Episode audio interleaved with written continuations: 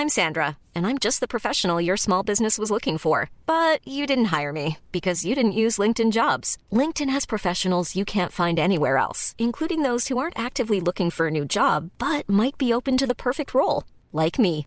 In a given month, over 70% of LinkedIn users don't visit other leading job sites. So if you're not looking on LinkedIn, you'll miss out on great candidates like Sandra. Start hiring professionals like a professional. Post your free job on linkedin.com/people today.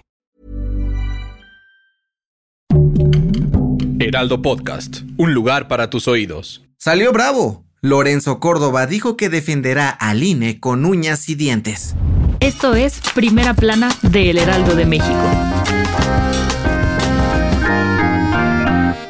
En las últimas semanas ha habido mucho ruido y relajo con eso de que López Obrador quiere sacudir todo el sistema electoral en México con su reforma. Y mientras unos calientan motores para defender al INE en marchas a lo largo y ancho del país, hay otros haciendo su luchita para no perder su chamba. En este sentido, el consejero presidente del INE, Lorenzo Córdoba, dijo en exclusiva para el Heraldo de México que no van a doblar las manitas ante el intento de AMLO y la 4T por echar abajo la democracia del país, pues si no lo hicieron con gobiernos anteriores, menos ahora, ni en el futuro. Y es que por si no lo recuerdas, la iniciativa de nuestro querido cabecita de algodón plantea desarmar al INE para convertirlo en el Instituto Nacional de Elecciones y Consultas, o INEC, además de bajar presupuestos al mismo organismo, a los partidos políticos y reducir el número de legisladores. Córdoba aseguró que a López Obrador le molesta mucho que órganos como el INE sean autónomos y por eso decidió recortar el presupuesto para el 2023 como una manera de intentar ahogarlos. Y aunque también han sufrido duros golpes de parte de Morena y hasta de la CNDH, no se van a dejar pasar por encima. Por ello, advirtió que van a hacer todo lo que esté en sus manos para no perder la autonomía y seguir sirviendo a los ciudadanos para garantizar la democracia. ¿Quieres estar bien informado? Siga Primera Plana en Spotify y entérate de las noticias más importantes.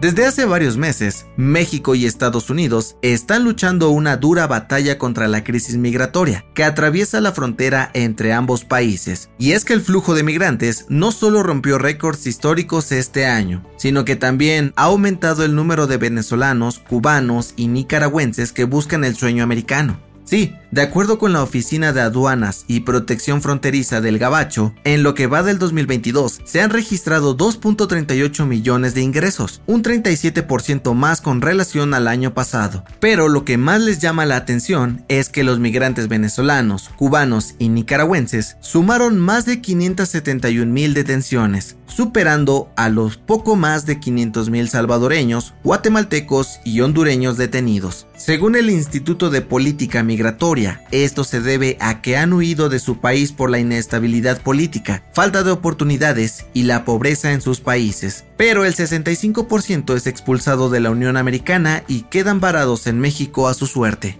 Por ello, el organismo llamó a ambos países a crear nuevas estrategias para ofrecer más oportunidades a los migrantes y que sus derechos e integridad no sean violentados. ¿Crees que lo logren?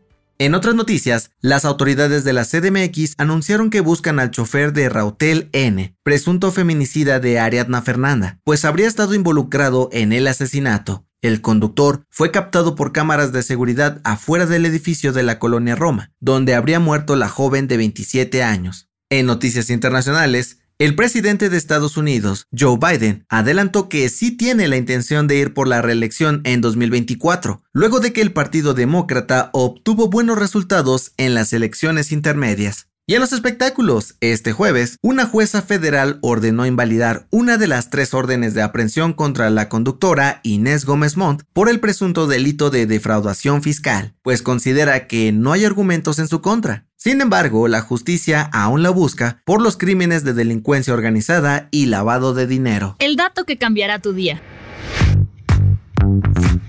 Seguro te ha pasado alguna vez que subes a un avión y cuando te dan papitas, refresco o una comida completa, te das cuenta que saben terrible. Pero, ¿te has preguntado a qué se debe? Spoiler alert, no es por la sazón de los chefs. Según un estudio de la revista de neurociencia de Estados Unidos, Cuando subimos a un avión, la presurización de la cabina vuelve tan seco el ambiente que reseca nuestras fosas nasales, reduciendo hasta 30% la sensibilidad del olfato y el gusto. Además, el ruido de los motores y el movimiento constante hacen que las papilas gustativas se duerman, por lo que perdemos la capacidad de distinguir sabores dulces y salados, principalmente. Sin embargo, los ácidos y los amargos se mantienen. La recomendación. ¿Te imaginas morir el día de tu boda? ¿Y que tu madre te embalsame para convertirte en muñeca de aparador?